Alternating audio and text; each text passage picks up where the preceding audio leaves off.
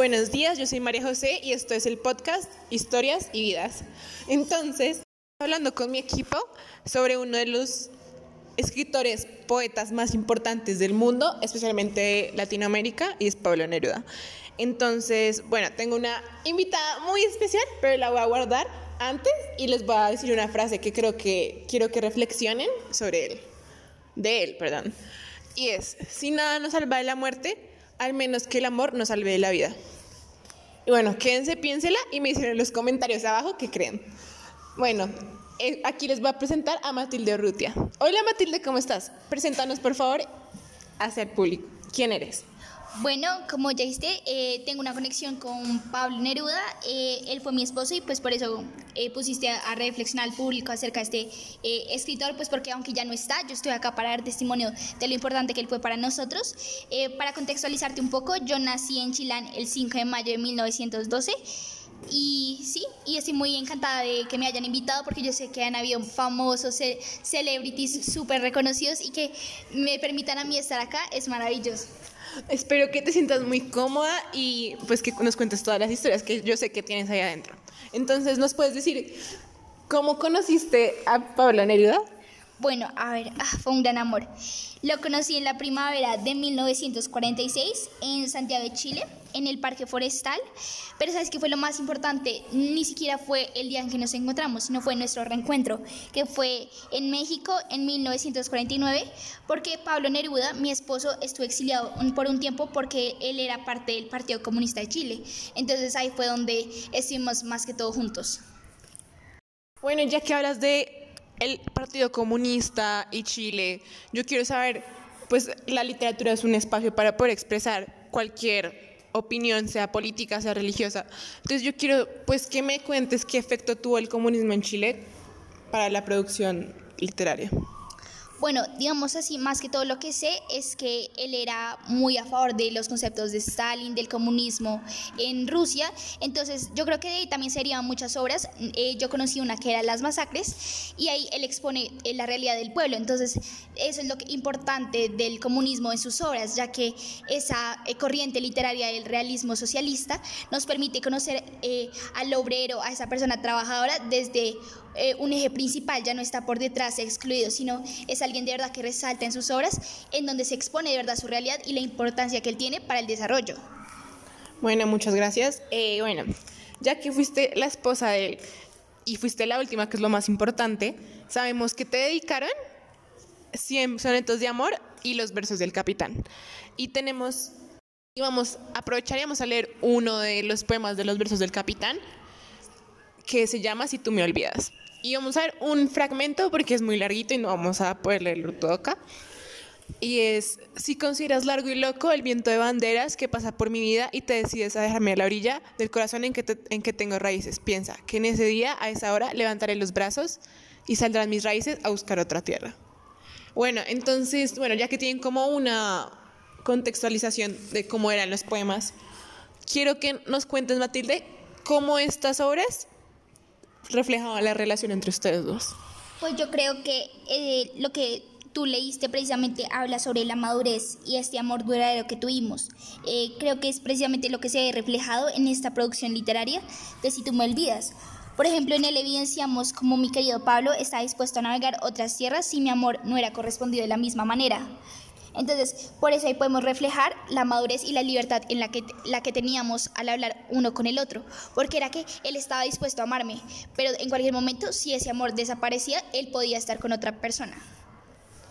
Es que lo más importante, yo creo que pues va a estar siempre en la historia, va a ser esos, esos poemas, esos sonetos, porque siempre la gente ya, puedes tener un recuerdo de lo que fue una, la relación entre ustedes dos, siempre va a estar ahí eso y pues, bueno, ya están, vamos a seguir hablando con, con Matilde, pero antes que eso vamos a ir a un corte comerciales. Bueno, no, no se vayan, por favor, no se vayan. Ahorita volvemos.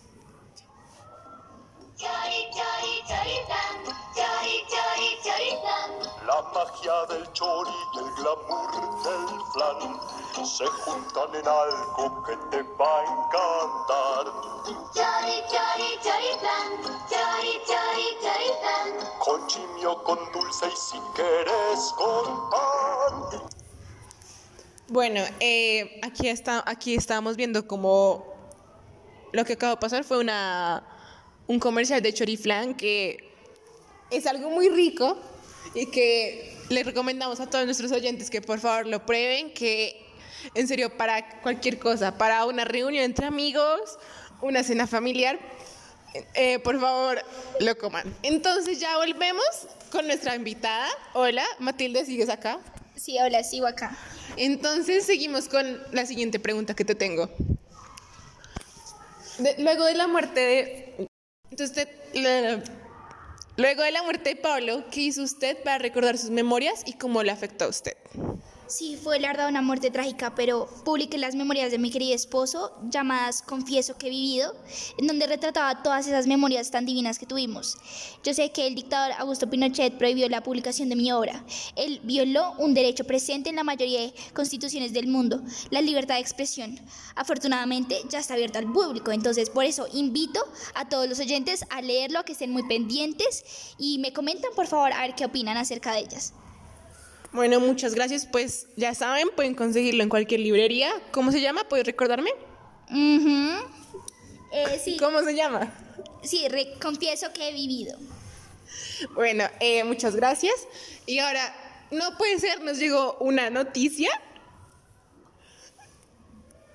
Y nos llegó una y esta, esta noticia es que hay un rumor que la verdadera causa de la muerte de Pablo Neruda fue un envenenamiento por parte de Augusto Pinochet, ya que Neruda pues era una persona que no, estaba de acuerdo con sus ideales políticos y pues él- creen que se murió por otra cosa, pero pues según lo que nos llegó no fue así.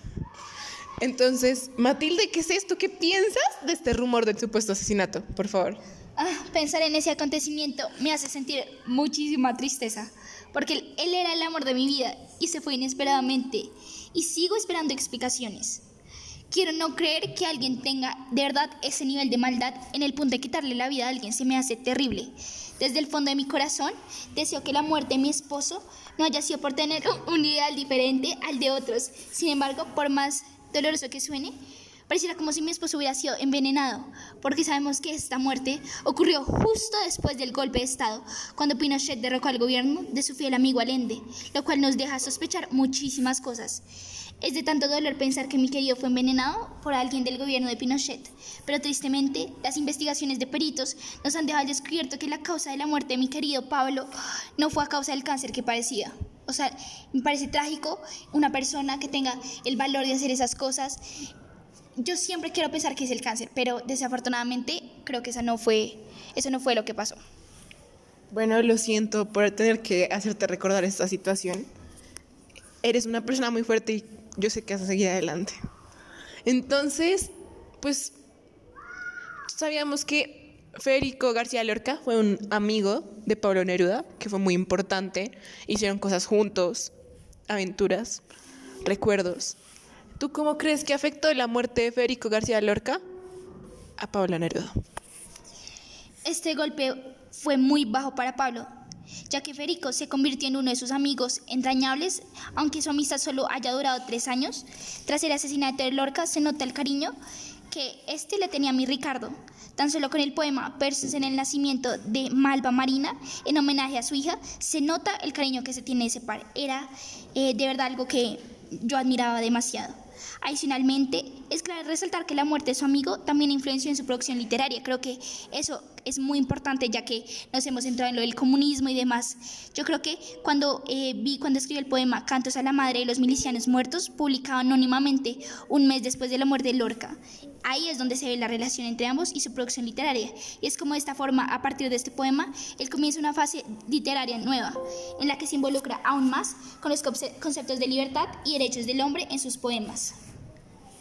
Bueno, sí, esa, yo siento que todos nos afecta si perdemos un amigo y siento que fue muy bueno que él pudo pues expresarlo por parte de un, de un poema y después usar este poema para hablar de los derechos del hombre, de la libertad, porque García Lorca murió dentro de circunstancias muy, muy terribles, Muy inesperado. muy inesperadas, sí, entonces Asesinado, eh, asesinado, fusilado. Y sí es muy trágico, es muy trágico y yo creo que son esas experiencias traumáticas las que hacen eh, inspirar a, a mi Ricardo a escribir todos esos poemas que tengan relación con el pueblo. bueno, y pues ya dejemos de temas tristes y pues vamos a finalizar con algo que quiero que tú inspires a nuestros oyentes. Entonces, ¿qué mensaje o consejo quieres enviarle a aspirantes, a poetas, escritores que no se sienten seguros de su trabajo? No, yo quiero recomendarles que se arriesguen, así como Ricardo. Es clave que las familias que me están escuchando apoyen a los nuevos poetas y escritores de esta generación. Muchas veces creo que por la presión social y por el estatus que tienen otras profesiones, hacemos sentir que la escritura o la poesía no son tan valiosas, lo cual desanima y afecta la seguridad de los aspirantes o personas que ejercen esta magnífica labor. Una enseñanza que me dio mi Ricardito es que siempre hay que luchar por los ideales, así que si ustedes se sienten inseguros, no lo estén, porque si saben que eso es lo que, lo, lo que aman, tienen que luchar por ese sueño hasta el final. Y pues para ya, última pregunta.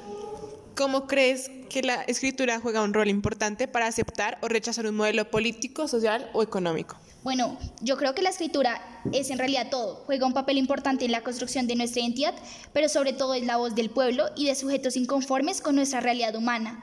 Así como Pablo utilizó formas muy simbólicas para expresar las injus- injusticias políticas y el silencio del pueblo ante masacres atroces, más escritores como Shakespeare se burlan del sistema político a rechazar el manejo de las autoridades de la época a través de sus dramas teatrales. Cabe resaltar, por último, eh, que el periodismo es una fuente indispensable para la política actual. A través de este medio de comunicación se apoyan ideales políticos y se discuten sobre la economía actual. Sin él, gran parte de la población estaría desvinculada de este, eh, de este sistema mundo que nos ex- exige cada vez más conciencia ciudadana frente a los procesos complejos de la actualidad. Es por esto que sin importar el recurso literario o texto que se escoja, la escritura se vuelve la expresión de nuestra concepción política, económica y artística. Entonces es por esto que para mí esto se- eh, la literatura o el medio que utilices de expresión, sea hasta el mismo arte, es un recurso indispensable para mostrar tus ideales y también quizá para convencer a otros a que sigan los tuyos. Entonces, muchas gracias por decir estas palabras y por inspirarnos a todos. En serio, fue un honor tenerte acá y escuchar tu historia, la de Pablo o Ricardo, como le dices.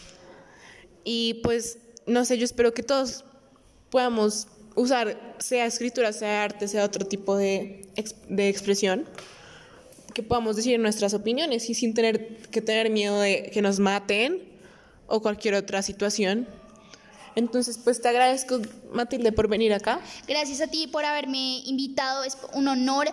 Ay, les quiero recordar para la gente que estuvo confundida de que quién era ese Ricardo, pues les informo, así era el nombre real de nuestro querido Pablo, entonces yo le recuerdo con mucho amor y por eso también le dije así. Entonces, para los que no saben, ese es su nombre real, para que también lo conozcan por lo que él era. Muchas gracias por haberme invitado.